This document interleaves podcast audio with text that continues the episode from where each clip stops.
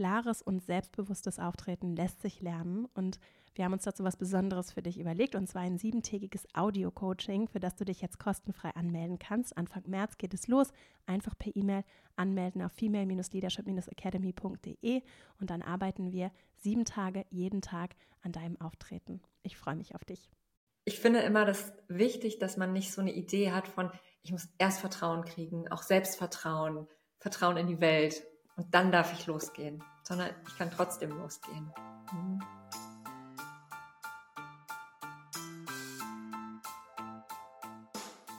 Herzlich willkommen im Female Leadership Podcast. Mein Name ist Vera Strauch und ich bin Host hier im Podcast, in dem es darum geht, dass du deinen ganz eigenen Stil im Job und Leben findest und deinen Weg mutig und selbstbewusst gehst. In dieser Folge geht es um dich, um den Plan in deinem Leben, um deine Karriere, um das, was du vielleicht tief in dir drin möchtest, beziehungsweise wie du herausfindest, was das eigentlich ist. Ich habe dazu einen wunderbaren Gast zu Besuch. Antonia Sperfock ist Psychologin, Juristin und Autorin und arbeitet als eine der ersten approbierten systemischen psychologischen Psychotherapeutinnen mit eigener Praxis. Sie berät Einzelpersonen, Paare und Familien und ist in der Therapieausbildung aktiv. Im September ist ihr Buch Wo ist mein Platz im Leben erschienen und der Untertitel verrät schon, worum es geht, den eigenen Weg zu finden, ohne danach zu suchen. In einer Welt, in der uns vor allem den privilegierten Menschen sehr viele Möglichkeiten offen stehen, dazu, wie, wo, mit wem wir leben können, wollen, was wir tun wollen, fällt es vielen Menschen schwer, den einen Weg für sich zu finden, der wirklich sich stimmig und passend anfühlt. Und Antonia beleuchtet in ihrem Buch, was es bedeutet, Vertrauen in das eigene Leben, in sich selbst zu haben, sich Ziele zu setzen, anzukommen. Und darüber sprechen wir. Ähm, wir sprechen auch über diese eigene innere Stimme, ähm, das, was meist auch mehrere innere Anteile sein können, wie die vielleicht auch mehr Raum bekommen können und äh, wie wir sie vielleicht auch so mitnehmen können und selbst mitnehmen können auf so eine Reise des Entdeckens, wie das konkret aussehen kann, mit Vertrauen in uns selbst und wie wir loslegen können. Ich freue mich riesig auf dieses Gespräch und es mit dir zu teilen. Jetzt ganz viel Freude beim Hören und dann legen wir gleich mal los. Herzlich willkommen, liebe Antonia. Ich freue mich sehr, dass du hier bist. Vielen Dank für die Einladung, Vera. Ich freue mich auch. Würdest du vielleicht ein bisschen so zum Start erzählen von deiner persönlichen Erfahrung mit dem Thema, wie du zu ja zu diesem ja großen zu dieser großen Frage, den eigenen, den Platz im eigenen Leben oder im Leben insgesamt zu finden, mhm. wie du dazu gekommen bist. Hm es war ganz einfach eine Frage, die ich mir irgendwie immer gestellt habe. Und ich glaube, wie groß diese Frage ist, war mir in dem Moment gar nicht so klar. Es war irgendwie immer wieder so ein Gefühl von auf der Suche sein, nicht so richtig wissen, auch, auch irgendwie so ein Gefühl von was falsch zu machen, ja, und, und nicht so zu, ähm, das nicht so zu machen, wie das vielleicht nötig ist, um irgendwo anzukommen und so. Und dann habe ich irgendwann festgestellt, dass das eine Frage ist, die jetzt gar nicht nur meine ist, und das fand ich zum einen sehr erleichternd, aber dachte auch, ah, okay, das ist irgendwie ein Thema, das total viele umtreibt. Und so ist mir diese Frage auch immer und immer wieder begegnet, in meinem privaten Umfeld, aber auch in meinem beruflichen, ja, versteckt sich einfach in auch wirklich vielen ähm, anderen Fragen, die man sich so stellt und Konflikten, die man hat und Entscheidungen, die man zu treffen hat und solche Sachen. Und dann dachte ich, ah, das, das geht nicht nur mir so, es geht vielen so, dann könnte man mal überlegen, was da hilfreich sein könnte. Und was rätst du dann oder wie, wie gehst du vor in der Arbeit mit anderen oder vielleicht auch so für dich selbst? Wie bist du vorgegangen, um da irgendwie, ich weiß nicht, wo, um da anzufangen? So? Ich glaube, ich bin einfach irgendwie losgelaufen. Ja, mhm. also so, ich glaube, viel anders bleibt einem gar nicht übrig. Also, und ich dachte irgendwie immer bei jedem einzelnen Schritt, den ich gegangen bin, das muss es jetzt sein. Und wenn es sich dann doch noch nicht wie das eine Wahre angefühlt hat, dann war ich irgendwie auch immer so ein bisschen so, dann hat das wieder die Spannung erhöht. Und ich dachte so, hm, ist es das schon? Und ich glaube, das ist ein Thema, was es heute noch mehr gibt. Ja, dieses mhm. Gefühl von, ist es das? Ist es, muss es das sein? Wir erleben ja auch ganz viel solche Geschichten von so, also als ich vor 15, 20 Jahren, da gab es die sozialen Medien noch nicht so. Das, und das war damals schon schwer genug. Und heute sehen wir aber noch all diese ganzen Bilder dazu. Und es ist in meinen Augen oder was ich so erlebe, schwierig darin, so das eigene zu finden, ja, und von all diesen Stimmen aus dem Außen irgendwie noch so die eigenen zu hören und ähm, die auch ernst zu nehmen teilweise und nicht nur so wie so fliegen von der Schulter wehen zu wollen, ja. Und ähm, was ich rate, ist natürlich irgendwie, ich bin ja Psychotherapeutin. Ich bin ja leider, ein Teil von mir wäre das, glaube ich, gerne, aber ich bin ja kein, kein Guru, der irgendwie in die Zukunft gucken kann. Und das ist aber auch überhaupt nicht meine Aufgabe, sondern was, worin ich meine Aufgabe immer sehe als Psychotherapeutin, auch vor allen Dingen als Systemikerin, ist so, den Leuten zu helfen, diese Stimmen ein bisschen wieder zu hören, Zugang zu kriegen zu der eigenen Weisheit. Und daran, darin vertrauen wir immer sehr, ja, dass irgendwie alle Menschen alles haben, was sie brauchen, um so ihren Weg finden zu können. Auch wenn es vielleicht noch nicht beim ersten Schritt klappt und vielleicht auch noch nicht beim zweiten. Aber was heißt schon klappen? Ja, darüber können wir, kann man auch, das ist auch ein weites Feld. Mhm. Und das braucht schon ja eine ganze Menge Vertrauen einfach, ne? Wenn wir eine da vielleicht Menge, ja. ja, da mal einsetzen, weil mich das sehr interessiert. Wie, wie kann ich das denn in mir stärken? Ich glaube, die Leute, die damit ausgestattet sind, so als Erwachsene und sehr auf jeden Fall kein großes Thema damit haben, vielleicht auch anderen Menschen zu vertrauen, aber auch sich selbst zu vertrauen und darauf zu vertrauen, dass das schon irgendwie, das wird schon irgendwie klappen. Also ich habe das manchmal so, dass ich sage, so, das kriegen wir schon irgendwie hin, das wird schon. So. Und wenn, dann habe ich was gelernt. So, ne? Das ist ja ein, äh, das ist was, was mir lange gar nicht so aufgefallen ist, weil das für mich so selbstverständlich ist. Menschen, denen das nicht so geht, oder ich kenne das bei mir in gewissen Situationen, habe ich das sehr und in anderen, auch Lebensbereichen oder vielleicht auch in einzelnen Beziehungen, dann doch nicht so sehr für diese Fälle, was, was ist denn da so ein Andockungspunkt, um daran vielleicht auch zu arbeiten? Klingt jetzt so mhm. schwer.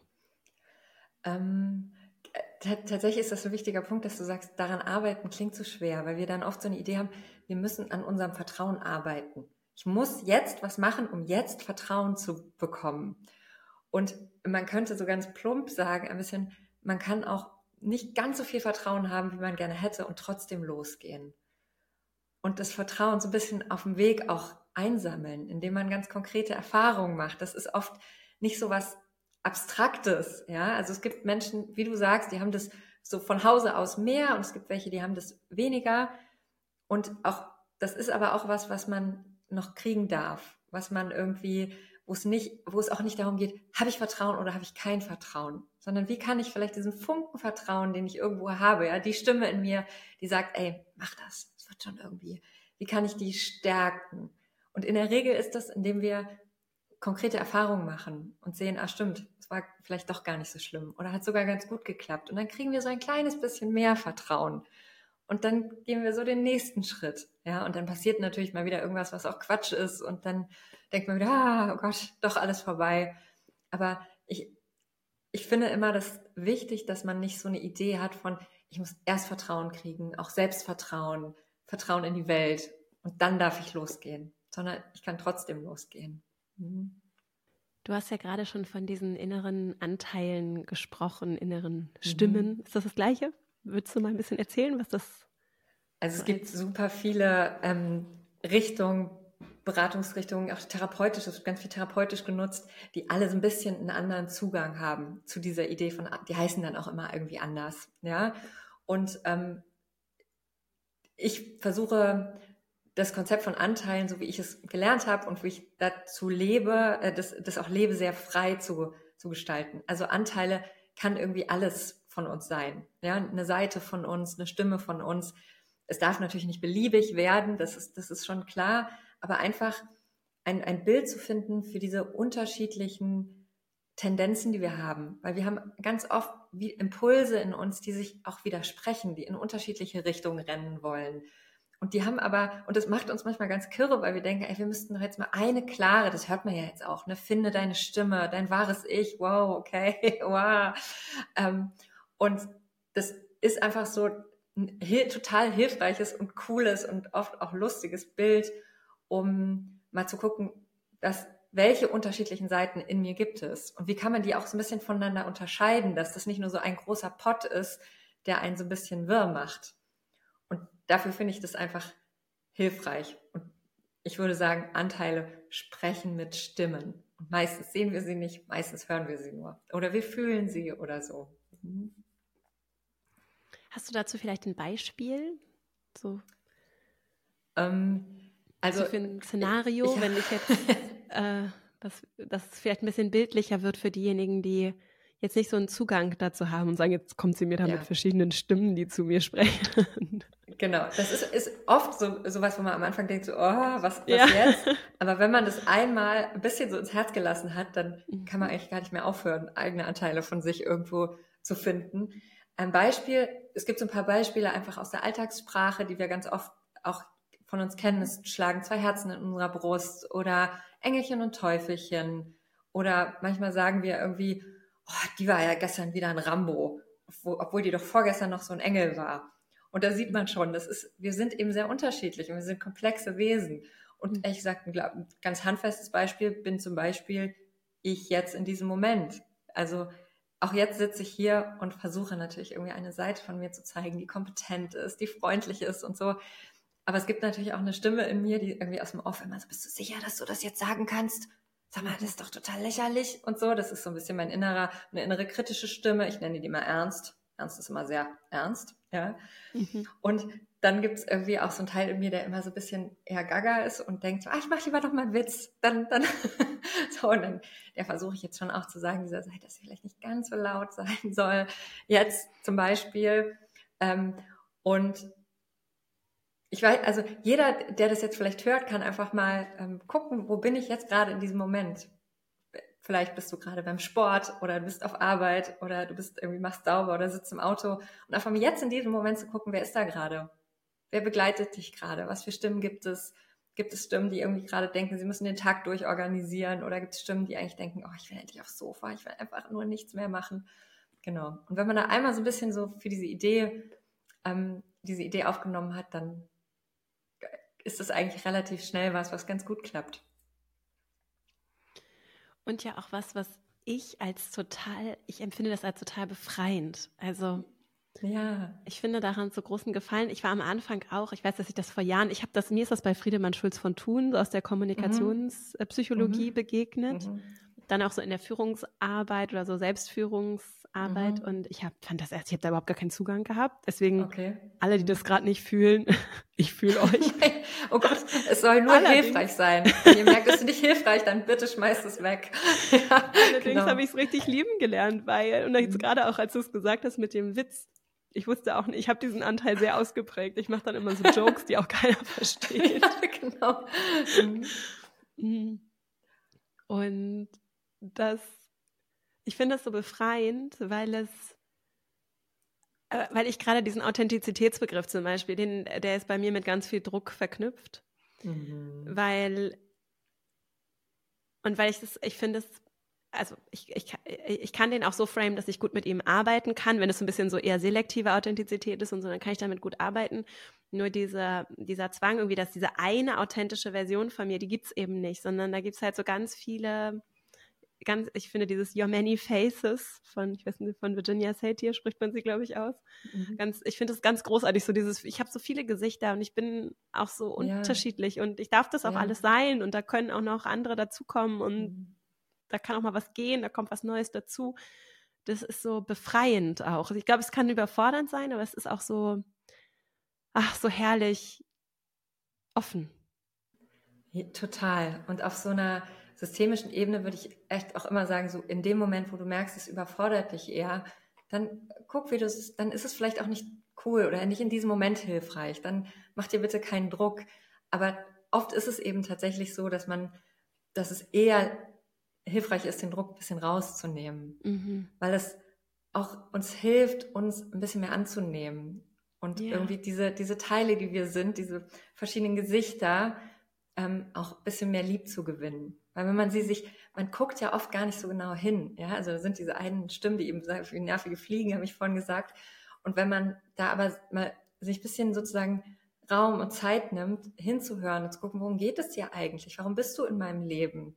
dann wird eben auch klar, dass die, die alle auch wirklich ihre total guten Seiten haben. Auch die, die wir oft eher eben so ein bisschen versteckenswert ähm, finden. Und das ist dann oft sowas, was wir fühlen uns oft so chaotisch und es hilft uns ein bisschen mehr Sinn in uns, in, in, uns selbst zu sehen und zu sehen, genau, in dem Moment sind wir so und in dem sind wir so und wir sind in beiden Momenten authentisch. Auch wenn wir mal super selbstbewusst sind, mal unsicher, mal vielleicht auch irgendwie ein bisschen arrogant oder so, das ist nicht schön, aber es ist auch irgendwie authentisch. Mhm. Wir sind ja auch immer Teil unserer Umgebung.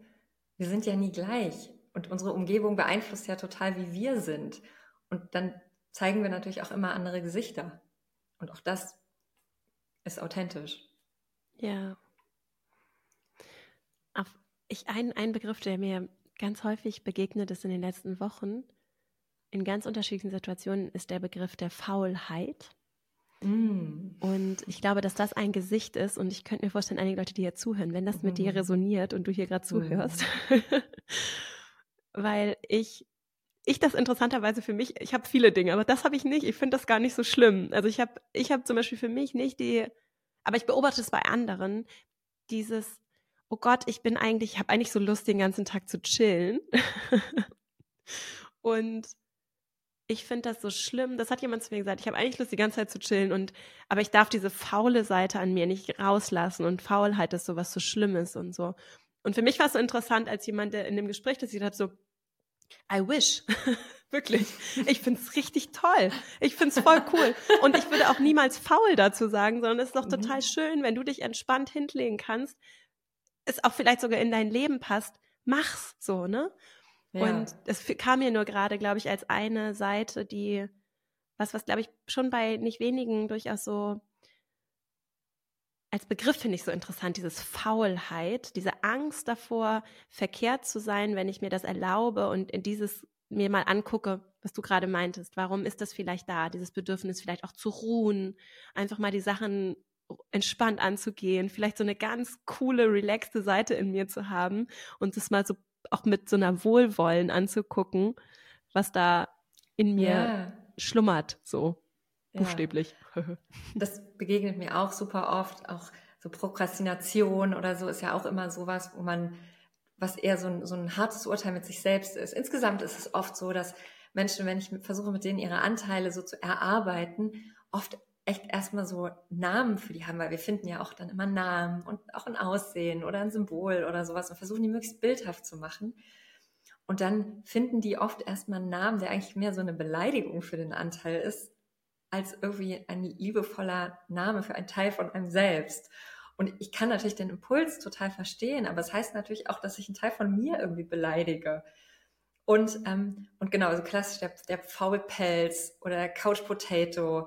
Und genau so wie du das sagst, wenn man genauer reinguckt, dann hat der immer, steht immer ein Bedürfnis dahinter. Also ich bin aus der systemischen Perspektive, und die habe ich ja wirklich verinnerlicht, total sicher, dass das, dass die, die Idee der Seele nicht ist, irgendwie sich selbst da im Weg zu stehen, sondern eigentlich die immer auf der Suche ist, wie sie die eigenen Bedürfnisse erfüllen kann. Und manchmal fällt ihr auch nichts anderes ein, als mal drei Tage auf dem Sofa liegen zu müssen. Oder noch mehr. Ich bin ja Psychotherapeutin. Manchmal kommen ja wirklich Symptome dazu. Manchmal geht es ja auch, selbst dann stehen oft Bedürfnisse dahinter. Und selbst dann lohnt es sich oft, total hinzugucken auch vielleicht, wie kannst du dir das irgendwie anders erfüllen in dem Moment? Oder wie kann das irgendwie anders eine Rolle spielen? Aber eben, eher, dafür müssen wir erstmal hingucken. Dafür müssen wir erstmal diesem, nicht sofort das verurteilen und wegschieben, sondern erstmal sagen, ah ja, stimmt, das ist da und jetzt gucke ich mal genau hin.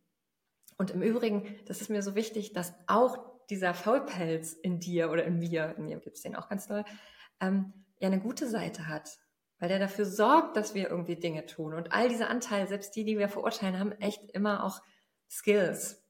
Und das ist, dahin zu gucken, ist was, was auch Spaß macht und auch hilfreich ist. Dann hast du ja gerade eben auch von, von diesem Druck äh, gesprochen. Ich habe vor kurzem mit einer Soziologin, Franziska Schutzbach heißt die, die hat ein Buch geschrieben, das heißt Die Erschöpfung der Frauen, gesprochen. Und da ging es viel um, also sie hat erzählt von diesem Druck, Dinge perfekt zu machen, perfekt zu erziehen, perfekt sich zu organisieren, perfekt Job, alles, alles muss irgendwie richtig laufen, sonst bin ich irgendwie verkehrt. Und wie ermüdend das ist. Und ich fühle es richtig. Ich fühle schon so. Ja, oh. klar. Ja, kenne ich auch. Habe ich auch oft mit zu tun. Also in, ja, in jeder ja. Hinsicht, na klar. Mhm. Was, was sind denn da Wege? Also ich finde es irgendwie, also ich glaube, auch gerade für das Thema, über das wir hier heute sprechen, so, so schön, also auch für mich so schön, wenn es, ich würde mir das ganz häufig wünschen, dass ich so diesen Druck einfach mal, ich weiß gar nicht, ob es Perfektion ist, aber ich so diesen Druck einfach mal so, mal so loslassen könnte. Klar, das ist ein Thema, was es ganz oft gibt. Oft ist damit auch so eine, so eine ähm, Angst verbunden, wenn ich einmal loslasse, dann komme ich gar nicht mehr vom Sofa hoch. Ja. So Hilfe, wenn ich an einem Faden, wenn ich einen Faden loslasse, dann verliere ich gleich ganz die Kontrolle. Ja. Weil gerade wenn wir so einen hohen Mental Load haben, also wenn wir an so vielen Bereichen irgendwie gucken müssen, dass alles hinhaut, dann ist es ja oft so, dann ist das Gehirn ja echt beschäftigt. Und dann müssen wir, damit wir irgendwie sozusagen dieses, alles, was auf diesem Tisch steht, ähm, irgendwie einigermaßen sortiert kriegen, ständig drum rumlaufen und gucken, dass nicht an einer Seite was runterfällt. Und das ist natürlich echt total anstrengend. Ja. Und, ähm, und da irgendwie zu sagen, was, was, also eine hilfreiche Frage ist oft, was, wären, was würde passieren, wenn da mal was hin, runterfallen würde? Ja, also jetzt mal sozusagen im Übertragen sind, welche Tasse wäre dann kaputt und wie schlimm wäre das?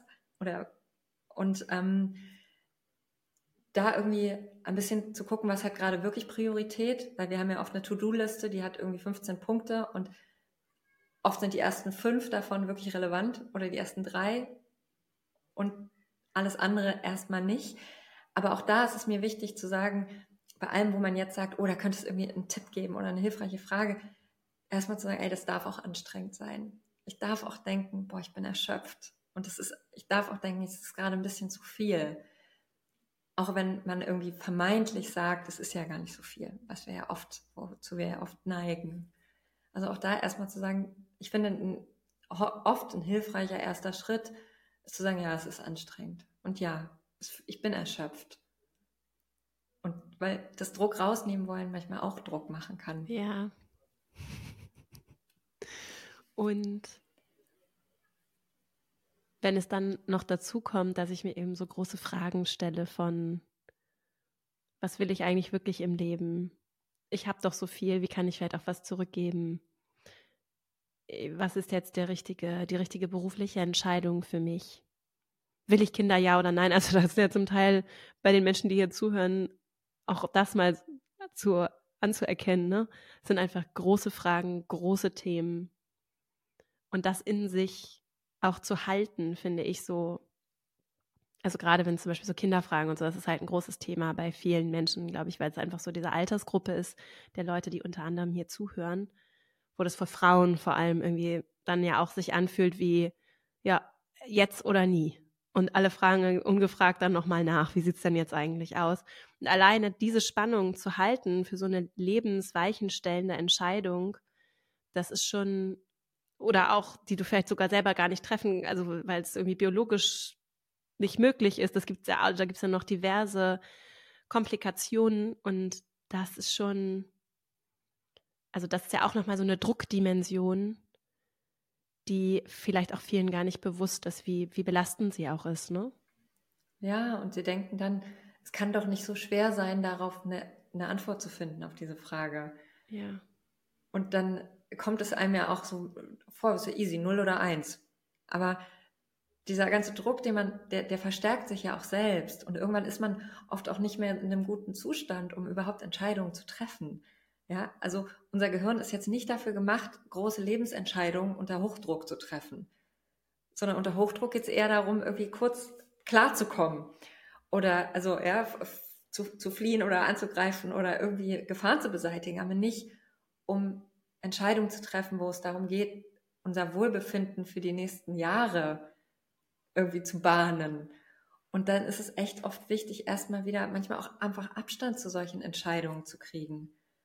Und zu sagen, ich entscheide das jetzt mal kurz nicht. Ich komme jetzt erstmal wieder in so einen, in so einen Zustand, wo ich irgendwie einigermaßen, wo es meinem Nervensystem wieder so gut geht, dass ich überhaupt wieder durch, durchblicken kann. Ja, weil manchmal verstärkt sich sowas. Und dann sind es auch oft wollen wir auf einmal viele Veränderungen gleichzeitig. Also gerade diese Phase, von der du gerade sprichst, ne, wo es dann darum geht, Familie zu gründen, äh, Kinder zu kriegen, vielleicht nochmal irgendwie die Stadt zu wechseln, einen Job. Das sind so viele große Veränderungen und die vielleicht für, für sich einzeln genommen gar nicht so wild sind, aber wo man, wenn man mal hinguckt, also mir erzählen das so Klientinnen manchmal und ach ja, und dann das noch und das noch und dann sage ich, huh, wollen Sie, wollen Sie nicht erstmal eine Sache ganz kurz? Aber es sind doch gar nicht so viele Sachen. Und ich denke mir so, puh, also wenn ich Ihr Nervensystem wäre, da wäre ich auch in Aufruhr. Mhm. so. Also, und dazu kommt natürlich dieser Druck, immer so perfekte Entscheidungen zu treffen. Mhm. Ja, da sind natürlich Kinder ein ganz spezielles Thema, weil die kriegt man nicht so leicht wieder los, ähm, zum Glück. Aber ähm, bei vielen anderen Entscheidungen auch den Druck rauszunehmen, eine perfekte Entscheidung treffen zu müssen. Weil das ist auch, was wir sehen. Ja, Menschen, die irgendwie vermeintlich perfekte Entscheidungen treffen. Und ich finde, es muss ausreichend gute Entscheidungen geben. Das muss reichen irgendwie. Und es ist ja auch jetzt in diesem Moment, ne? Also das denke ich so bei diesen Weichen. Ich jetzt mit Kind und auch sehr privilegiert und so, ne, würde sogar auch sagen, jetzt für mich auf jeden Fall, es ist am Ende ja auch ein Stück weit, was ich draus mache und was ich so für mich, also kann ich wirklich nur so für mich sprechen, ne, was ich draus mache und wie es gibt so viele Dimensionen, die ich ohnehin nicht kontrollieren kann. Also manchmal, nicht in allen. Themen, aber bei einigen Sachen merke ich schon so, es hilft mir sehr, mich auch ein Stück weit so in diesen Fluss rein, ein bisschen reinzubegeben und bei einigen Dingen auch einfach so, kann, ich habe gerade nicht so ein gutes Bild, weil Fluss irgendwie nicht das Richtige ist, aber sich so auch ein Stück weit rein zu, so rein zu fließen zu lassen und auch ein ja. bisschen treiben zu lassen. Ja. Also gerade in Beziehungen zum Beispiel empfinde ich das so, mhm. dass es irgendwie auch äh, für mich viel schöner, also Beziehungen werden so schön und bereichernd, wenn wenn da auch Raum ist, nicht nur von der einen Seite, die alles kontrolliert und sich kümmert und so, sondern dass das so, so sein darf, auch einiges und sich dann so ergibt auch. Ja, und was du ja, was du ja gerade ansprichst, auch nochmal so dieses Thema Beziehung, weil ich glaube, was wir uns heute ganz besonders, aber wahrscheinlich auch nicht mehr oder weniger als sonst immer wünschen, ist ja so ein echter Kontakt, ja, so eine, so eine Verbindung Du hast ja vorhin gesagt, wir wünschen uns auch Sinn. Wir wünschen uns irgendwie Teil von was zu sein, mit dem wir in einem echten Kontakt stehen. Und das ist was, was A, nur im Hier und Jetzt geben kann und was auch ein bisschen erfordert, dass man an manchen Stellen Kontrolle auch ein bisschen abgibt. Weil nur dann sind wir offen für das, was eben so kommt. Und das gilt in so kleinen Momenten, in persönlichen Gesprächen, aber ein bisschen gilt das natürlich auch fürs Leben. Also wir wollen ja irgendwie offen sein, aber wir können eben unser Offensein auch nicht kontrollieren. Und ich verstehe, also es mir super, wie ich verstehe diese ganzen Impulse ja total gut, das alles richtig machen zu wollen, das alles kontrollieren zu wollen. Aber wir können die Zukunft, wir haben ja immer nur, es gibt so ganz interessante Studien dazu, wie Menschen über die Zukunft, also wie, was sie denken, was Zukunft ist. Und dass sie das eigentlich nicht so richtig gut, na, wir denken halt, es ist so wie jetzt, nur ein bisschen anders. Aber das ist auch ganz anders und ganz neu sein kann, ist ja auch was total Schönes. Für all die, die sich vielleicht so gerade an dem Punkt sehen, dass sie viele Optionen haben, dass da viele Möglichkeiten sind und vielleicht ganz unklar ist gerade, was will ich eigentlich wirklich? Hast du da, gibt es da was, was du so rätst oder was ein Vorgehen sein könnte, dass aus deiner Sicht gut funktioniert? Hm. Also auf so einer inneren Ebene ist ja immer so ein bisschen die Unterscheidung, wo, wo, wo fange ich irgendwie an, was zu machen und es gibt da keine richtige Reihenfolge oder sowas. Aber auf so einer inneren Ebene finde ich oft ganz hilfreich, mal einfach kurz zu sortieren. So, welche widerstreitenden, das ist ein bisschen, was wir am Anfang hatten. Welche widerstreitenden Stimmen und Impulse gibt es eigentlich in mir und die überhaupt erstmal kennenzulernen, damit es sich nicht anfühlt wie so ein Wirrwarr, sondern da ein bisschen auch obwohl es sich möglicherweise widerspricht und obwohl da am Ende noch nicht eine klare Entscheidung ist, zu sagen, ah, okay, stimmt. Und das hat auch eine Berechtigung in mir, dass ich aus diesem und diesem Grund gerade nicht weiß, was ich mache oder dass ich das nicht will, obwohl mir doch alle sagen, ich müsste das wollen oder so. Ja, also sich da ruhig ein bisschen Raum zu nehmen und auf einer äußeren Ebene, ja, da sage ich manchmal so platt, ist es egal, was man macht. Hauptsache man macht einen ersten Schritt der irgendwie so groß oder klein ist, dass man ihn, dass er sich so schaffbar anfühlt. Weil wir, wir am Ende, wir versuchen ja, gerade wenn wir, wir haben ja gerade so ein bisschen über das Kontrollieren geredet und dann versuchen wir uns so vorzustellen, wie es ist, wenn wir den nächsten Schritt gemacht haben oder schon den übernächsten, wie Schachspielerin. Aber am Ende muss man immer, so wie du sagst, oder muss gar nichts, aber ich denke, es ist hilfreich, wenn man einen Schritt geht und fühlt, wie geht es mir darin eigentlich? War das eigentlich so, wie ich mir das vorgestellt habe oder nicht? Und dann den nächsten, vielleicht. Ja, also es ist schon wichtig, dass man ein bisschen loslässt von diesem, ich kann das Leben abstrakt total durchplanen. Weil wir müssen uns auch fühlen darin. Und wir wollen, genau das ist ja, wir wollen Verbindung. Wir wollen wir wollen, dass es fließt. Und dafür müssen wir aber irgendwie da sein. Ja, das klingt jetzt alles so fast schon ein bisschen so, ah, ja. Aber ich, ich glaube schon, dass das auch ein Teil von Dingen ist, die heute eine Rolle spielen. Schritte zu machen und manchmal einfach was auszuprobieren. Und zu sagen, ich gebe mir dafür jetzt mal ein Jahr oder ein halbes Jahr. Ich finde das mit dem Fühlen sehr interessant. Also zum einen, weil das ist, da gibt es ja so verschiedene Aspekte. ja. Einer ist, dass ja Veränderung sich erstmal unangenehm anfühlen kann, weil das ungewohnt ist. Also ich fange den neuen Job an, das ist, oder ich, ne, ich mache irgendwas und es ist erstmal unangenehm, weil ich die Leute noch nicht kenne, weil ich mich noch nicht so richtig zurechtfinde, weil ich ganz viel Neues lernen muss und so.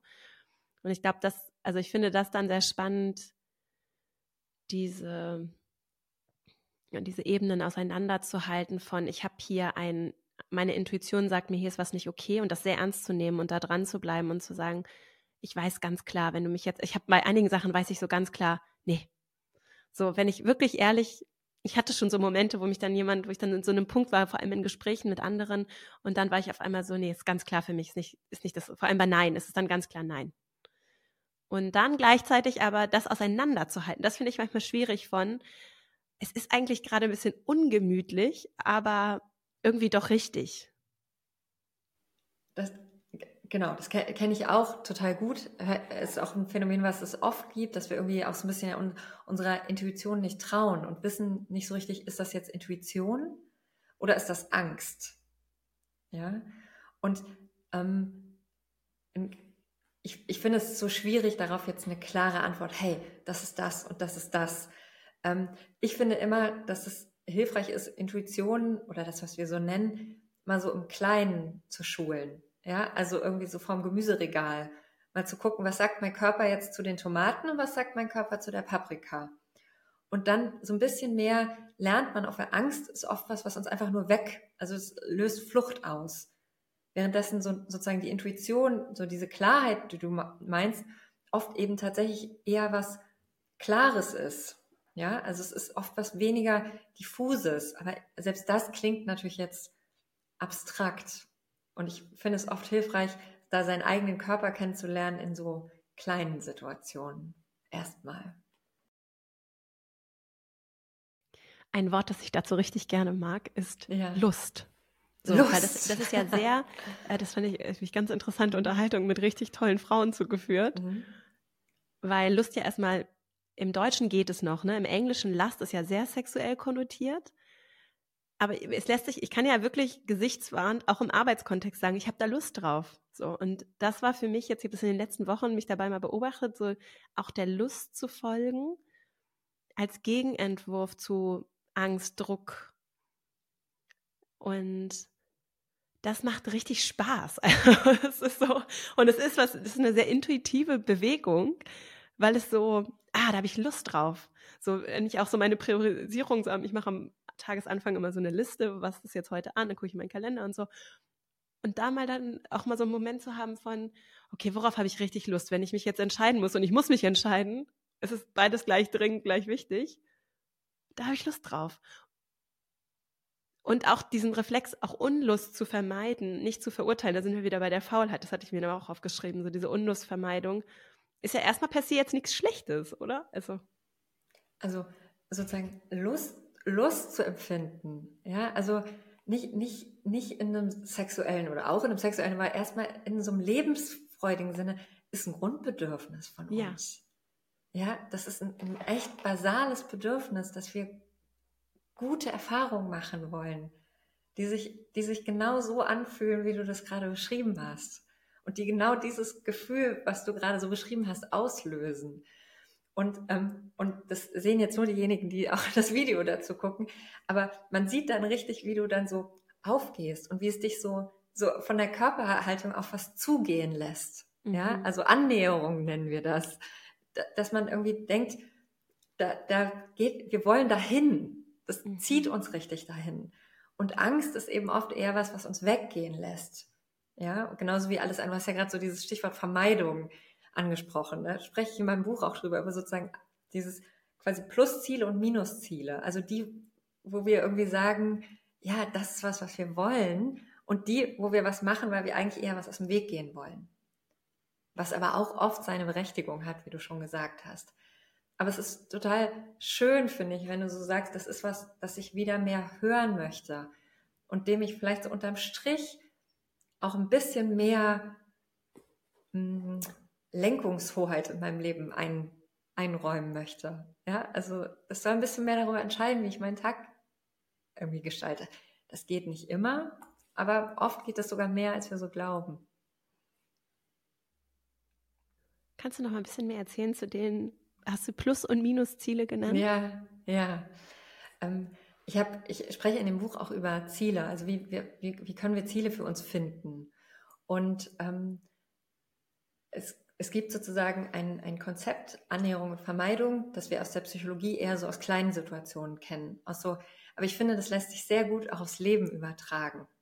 Also, dass man sich so die Frage stellt, mache ich jetzt eine bestimmte Sache weil sie mich auf was zugehen lässt, auf was, das sich gut anfühlt. Und zwar nicht nur auf so ein hedonistischer Spaßart gut, sondern weil wir das Gefühl haben, da gibt es was für mich zu holen. Da werden Bedürfnisse, die mich ausmachen, befriedigt. Und das lässt uns eben oft so diese Lust empfinden. Und das nenne ich so ein Plusziel. Ja, das lässt uns so in unserem inneren, inneren Gefäß irgendwie, das lässt das ansteigen unseren inneren Spiegel. Ja? Und dann gibt es so diese Minusziele, die das Gegenteil sind. Das sind so Dinge, die tun wir eher, damit wir vermeiden, uns zu blamieren, zu viel Spannung zu fühlen, zu viel ähm, Scham zu fühlen oder so. Ja? Also Gefühle sind ja eine riesengroße Sache in diesen ganzen Fragen. Und wir sind ziemlich viel damit beschäftigt, auch, auch Gefühle zu fühlen, die wir nicht so toll finden, was aber total normal ist und auch voll fein. Aber manchmal führt es eben dazu, dass wir eher Dinge machen, um was aus dem Weg zu gehen. Und das macht jeder manchmal. Ich will da überhaupt nicht streng sein. Das gehört auch zum Leben dazu, schon alleine, weil wir ja nicht alles haben können.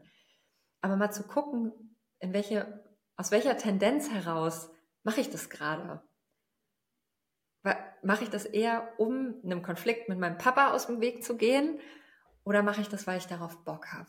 Und oft genug gibt es ja von beidem Aspekte. Aber es finde ich einen ganz hilfreichen Gedanken oder erlebe auch oft, dass das was Hilfreiches ist. So, wenn man aufs eigene Leben und auf anstehende Entscheidungen schaut. Ja, und auch gerade dann, wenn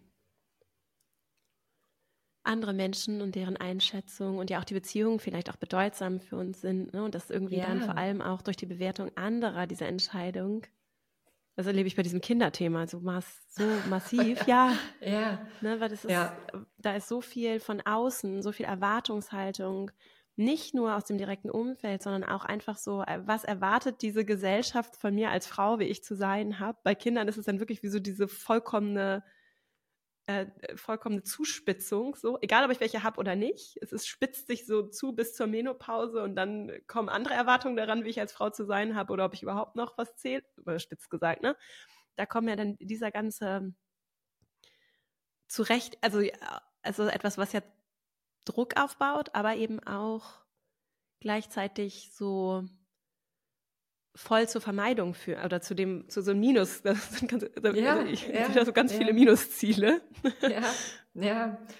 Und ähm, also wir sind soziale Wesen, ja. Ich bin ja, ja systemische Therapeutin. Ja. Wir sind immer in so Umwelten eingebunden, die uns beeinflussen und die wir auch ein, beeinflussen. Das ist also auch auch was total Schönes.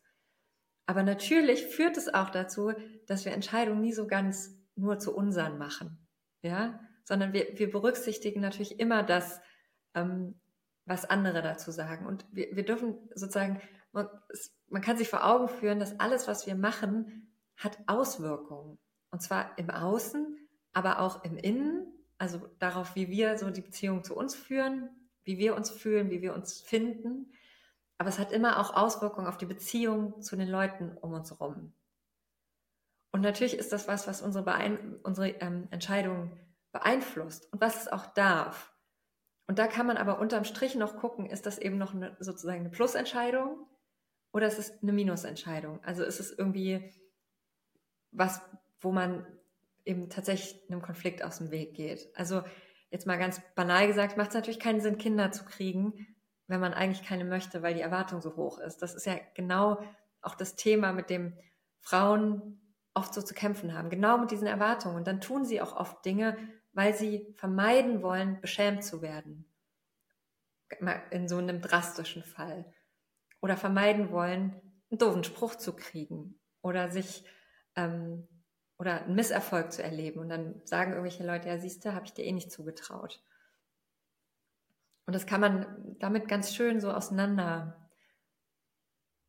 also sich mal so ein bisschen einfach vor Augen führen und immer mal so prüfen, was, was ist das jetzt eigentlich gerade für eine Entscheidung? Also Zähneputzen ist auf jeden Fall ein Minusziel, weil ich mache das nicht, weil es mich froh macht, sondern weil ich irgendwas vermeiden will. Mhm. Und das brauchen wir, aber es darf es eben nicht zu viel geben.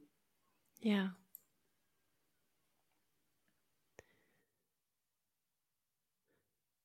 Bleibe jetzt noch mal ganz kurz dabei, weil ich das so interessant finde mit dem Bereuen. Und das spielt, glaube ich, auch eine große Rolle so in diesem Themenfeld von großen Lebensentscheidungen.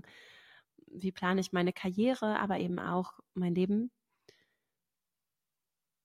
Und ich, ich knüpfe jetzt einfach noch einmal dieses Kinderthema an, weil da ganz häufig erlebe ich von außen die Botschaft, gar nicht unbedingt von den Personen, mit denen ich darüber spreche, aber von außen die Botschaft, du wirst das bereuen und irgendwann ist es zu spät. So. Und das ist, glaube ich, so eine ganz große Angst, die, weil es auch keiner beurteilen kann. Es gibt ja keine objektiven, keine objektiven Kriterien, nee. um, egal wie mhm. ich die Entscheidung getroffen habe, es gibt ja auch Regretting Motherhood drauf und runter, ne? Also, egal wie ich die Entscheidung getroffen habe, es wird keine objektive Validierung davon geben, ob diese Reue eintritt wenn ja, wie wahrscheinlich und so weiter so, ne? mhm. ne? Wie ist denn das so aus der therapeutischen Perspektive? Wie ist denn der Umgang mit diesem Gefühl? Oder ich, ich finde es einfach ganz interessant, dass als es kann ja auch genauso eine Jobmöglichkeit sein. Ne? Also irgendwer bietet mir jetzt hier den absoluten Top-Job an. Ich sage aber eigentlich, nee, eigentlich würde ich gerne was anderes machen, aber ich habe so Angst davor, dass ich später bereue, weil wer weiß, ob ich jemals wieder diese Chance bekomme. So. Hast du dazu Gedanken? Ähm, Reue ist auf jeden Fall ein dickes Ding. Ja, und Reue ist, glaube ich, gerade in einer Welt von tausend Möglichkeiten oder noch viel mehr Möglichkeiten ein großes Ding, weil wenn wir tausend Möglichkeiten haben und 999 nicht ergreifen, dann werden wir natürlich was davon bereuen.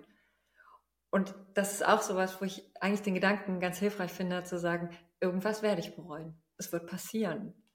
Also wenn wir all diese Dinge nicht haben können, na klar, dann ist es immer, wird man denken, es ist ja, und wir haben ja auch so eine Neigung als Menschen, uns diese nicht gelebte Alternative schön zu reden. Also dann uns auszumalen, wie es gewesen wäre, wenn. Und ähm, ich finde, sich das ein bisschen vor Augen zu führen, kann schon ein bisschen helfen im Umgang mit Reue zu sagen, klar, ich bereue, mir bleibt gar nichts anderes übrig bei all diesen Dingen, die ich irgendwie gerade nicht haben kann.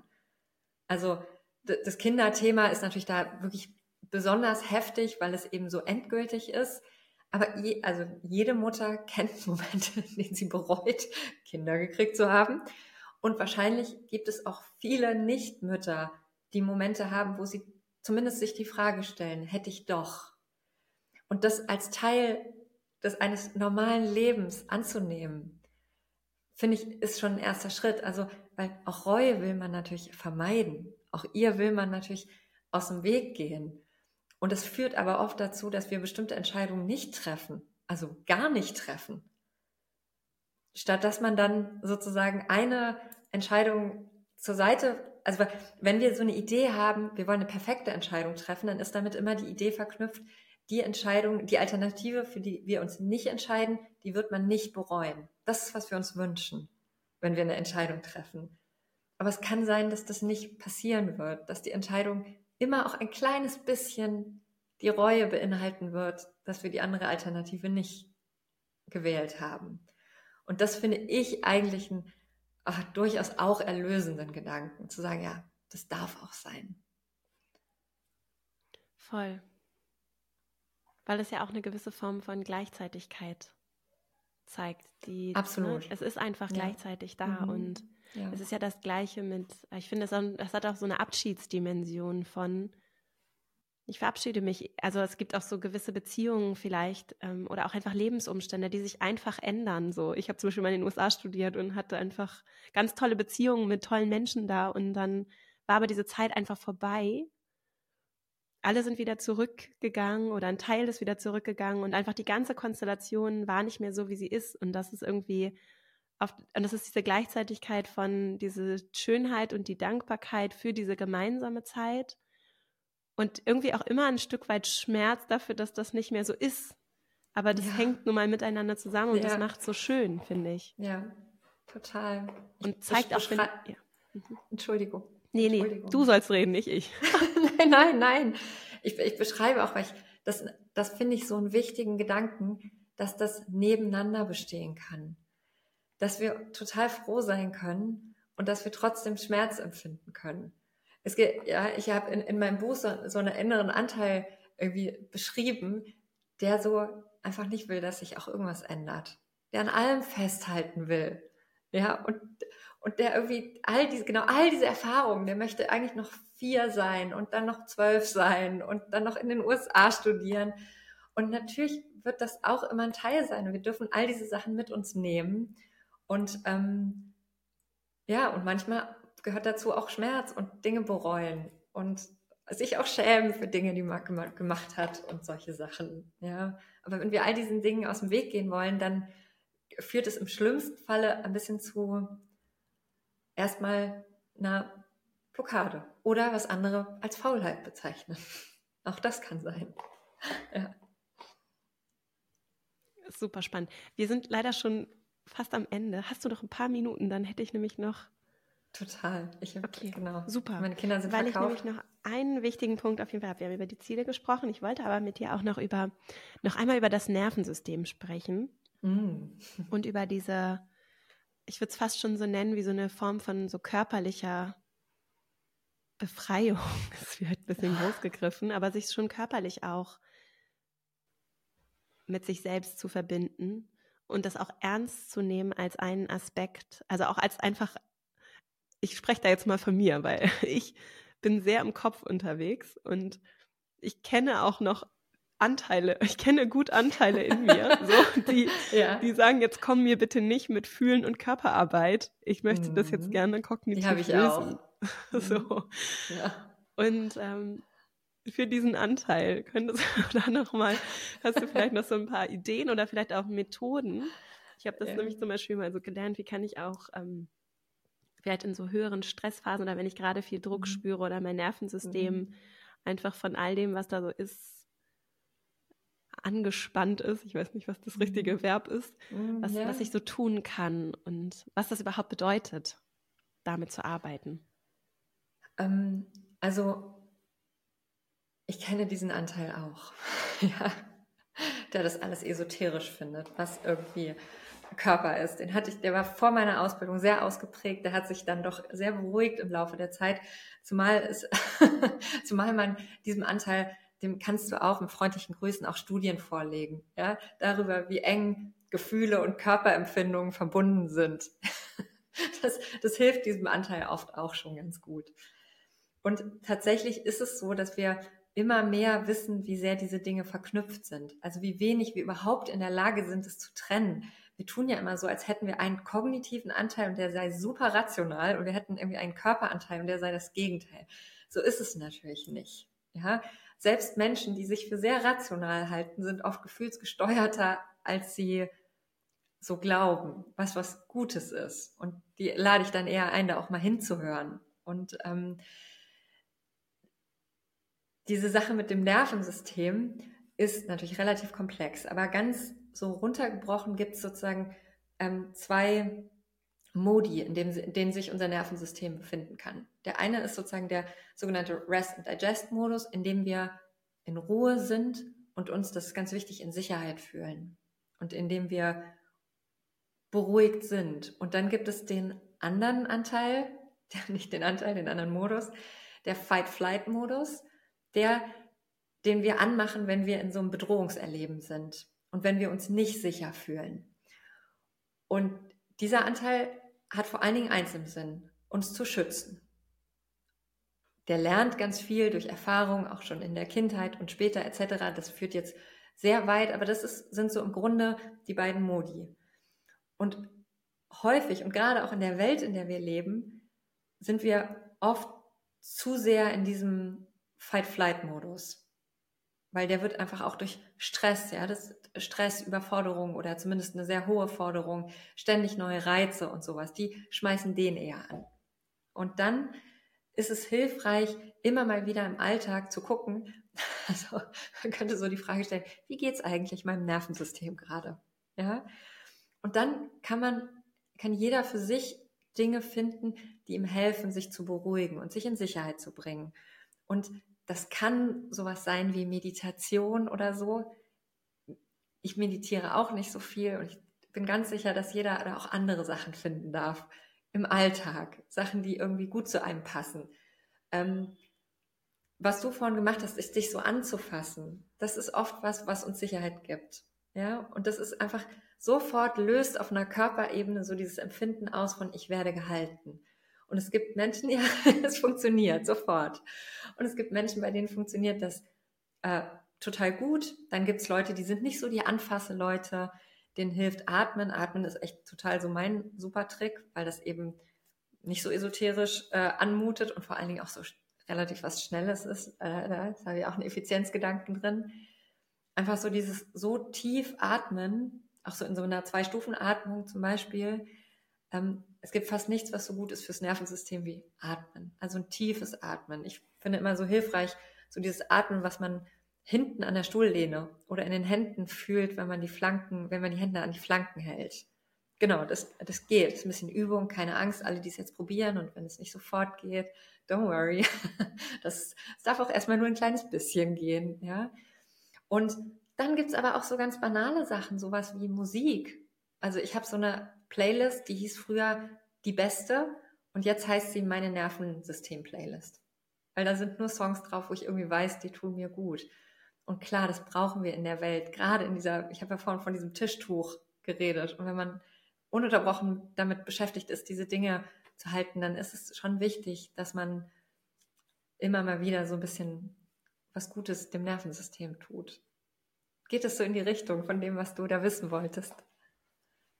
Ja, super. Ich genau in die Richtung. Vielen Dank. Weil das sehr, also ich finde das sehr hilfreich und ja, auch was, was ich sofort körperlich jetzt in dieser Sekunde einfach auch beim Zuhören machen kann und sofort ja. merken kann, ja. was das vielleicht, wie angespannt ich vielleicht eigentlich wirklich bin ich projiziere da jetzt auch sehr viel von mir selbst rein, aber. ja, ich, ich, ich, bin, ich bin knallrot, also ich habe gut reden, ja. Ich muss mal mein, mein, mein Nervensystem kann das auch gleich gut gebrauchen. Ja. Aber es ist tatsächlich was, was ähm, auch ein bisschen eine Übungssache ist und was man dann eben auch gut in so kleinen Situationen integrieren kann und wo man nicht von 0 auf 100 das können muss, sondern ja. wo man immer mal gucken kann, was ist eigentlich, was ist eine Körperhaltung, die mir ganz gut tut, was ist eine Atemtechnik, die mir ganz gut tut, aber ich bin immer dafür, die Dinge eher erstmal im Kleinen zu beginnen, damit der Druck ja. nicht so groß ist, sie gleich richtig zu machen oder vollständig.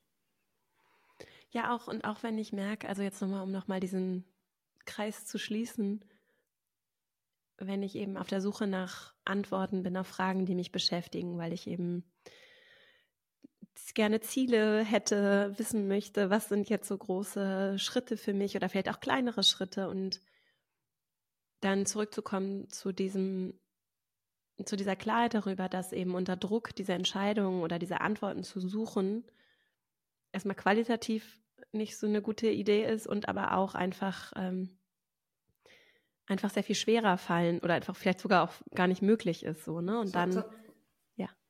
So hat das unser Gehirn nicht gemeint, könnte man ja. sagen. Ja. ja, das ist sozusagen nicht die Funktionsweise. Und wir versuchen dann natürlich immer so ein bisschen gegen die Funktionsweise unseres Nervensystems anzukontrollieren.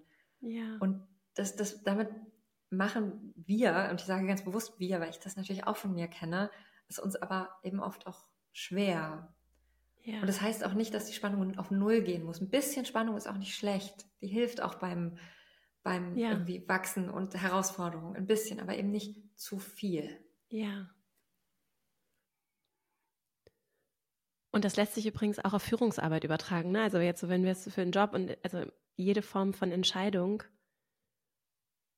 sich dann auch Zeit zu nehmen. Und das heißt, also für mich ist es wirklich, ich, es gibt so viele Dinge, über die ich noch mal eine Nacht schlafe und das auch so sagen, ich muss da jetzt noch mal eine Nacht drüber ja. schlafen und ja. dann können wir noch mal drüber sprechen. Mhm. Und auch, und aber anderen ist es, glaube ich, manchmal, andere Leute sind dann vielleicht auch eher kreativ oder klar am Abend und können dann vielleicht, müssen erstmal so in Gang gekommen sein, das kenne ich auch, ne? sich diese Zeit zu nehmen in der Kommunikation im Außen, weil die allerwenigsten Dinge, die meisten von uns stehen ja nicht im OP an der offenen Wunde, der offenen mhm. ja, Herzen. Herzen, am offenen Herzen. Genau, das Herz. Sondern es hat ja häufig, haben die Dinge dann noch diese Zeit, die ich mir dann auch nehmen darf. Und es gilt natürlich auch für mich und meine meine Entscheidung und mein Leben und meine Karriere. Und auch wenn mir jemand einen Job anbietet oder ich irgendwas entscheiden muss, dann sich diese Zeit auch zu erbitten bei sich selbst und bei anderen. Auch einfach ja. ganz rational für das Nervensystem und um einfach eine andere Klarheit zu haben. Ja. Das, ja. ja. Man würde sich wünschen, dass diese Idee ein bisschen mehr ankommt in Führungsetagen, in Schulen, in Kindergärten, in, ja. an, an unterschiedlichen Orten. Ja, dass man irgendwie auch ein bisschen diesen unbewussten Seiten, diesen Körperseiten und auch ein bisschen Zeit braucht, um sich zu melden oft. Ja. Mhm. Antonia. Ja. Wir sind Fehler. leider jetzt wirklich am Ende. Ich wollte dich aber noch zwei Sachen fragen. Zum ja, einen, ja, dein ja, Buch frage. verlinken wir natürlich. Was gibt es noch, gerne. wo Menschen deine Arbeit finden können? Du bist ja in Leipzig. Ich bin in Leipzig ähm, meine Praxis ist in Leipzig und ähm, ich habe eine Homepage, die findet man im Internet. Ähm, und ja, das wären, glaube ich, so die wichtigsten, die wichtigsten Adressen. Das verlinken wir auf jeden Fall in den Show Notes. Und dann die letzte Frage. Gibt es vielleicht ein Buch oder Bücher, die du gerne empfiehlst, also abgesehen von deinem, das haben wir jetzt, das ist natürlich ja. klar, aber die du gerne empfiehlst oder vielleicht auch häufiger schon verschenkt hast. Gibt es da was, was dir so spontan jetzt in den Sinn kommt? ähm, also für diese, für diese ähm, Seiten, die Körper und, ähm, und so Unbewusstes und so als ein bisschen esoterisch finde, finde ich tatsächlich diese Forschung von Antonio Damasio zu somatischen Markern ganz interessant. Ähm, das habe ich aber noch nie verschenkt. Was ich allerdings wirklich schon verschenkt habe, ist, es hat aber gar nichts mit dem Thema zu tun, ist David Snark, die Psychologie sexueller Leidenschaft. Das ist einfach ein, ein super Buch, in dem es durchaus, man mag es kaum glauben, auch um diese Fragen geht. Im weitesten Sinne. Mhm. Super, da habe ich direkt mitgeschrieben. Ja. ja, ja. Das verlinken wir auf jeden Fall auch alles in den Shownotes. Antonia, Gut. ich danke dir sehr. Ich danke dir. Wirklich ein ganz tolles Gespräch und ähm, ich habe es auch persönlich als sehr befreiend und äh, ja, sehr schön empfunden. Also ähm, genau, ja. viel Erfolg bei deiner Buchtour und das läuft jetzt erst ja gerade erschienen, genau. Und ja. dann alles Liebe für dich. Ich danke dir, alles Liebe auch für dich, alles Gute für deinen äh, Podcast und deine Arbeit weiter. Ich hoffe sehr, dass du aus diesem Gespräch mit Antonia richtig viel mitnehmen äh, konntest. Für mich war das auf jeden Fall ein sehr befreiendes, eine sehr befreiende Bewegung, äh, hier zuzuhören und also innere Bewegung. Und ich hoffe, dass du für dich auf jeden Fall ein bisschen Druck rausnehmen kannst und sei es nur aus diesem kognitiven Verständnis, wie wichtig es ist, dieser inneren Weisheit und auch dieser körperlichen all den Informationen, die wir so in uns tragen, Raum zu geben und wie viel leichter das ist oder überhaupt es möglich wird, dass die uns erreichen können, weil wir eben Druck abbauen und uns unsere inneren Anteile zu Wort kommen lassen und vielleicht auch einfach noch mal eine Nacht drüber schlafen oder uns noch mal eine Woche geben, um uns oder ein paar Tage vielleicht auch noch mal ein paar Gespräche, Perspektiven mit anderen Menschen, um einfach mit Wohlwollen und auch Ruhe, weniger oder keinem Druck, was ja durchaus aber auch eine gewisse Spannung haben darf, in, in, in diese großen Fragen des Lebens zu gehen und das Ganze vielleicht auch etwas befreiter von dem, von diesem Druck der Perfektion, vor der Angst, vor Reue und in eher vielleicht aus so einer Lust aufs Leben und Lust auf all das, äh, was, was da sein und kommen darf und was du vielleicht auch beitragen, gestalten, machen, geben möchtest. In diesem Sinne danke ich dir, dass du uns hier zugehört hast. Ich äh, freue mich übrigens immer riesig, wenn ihr hier unter dem Video kommentiert, wir ins Gespräch kommen. Es soll, soweit es möglich ist, und deswegen gibt es uns zum Beispiel auch bei YouTube.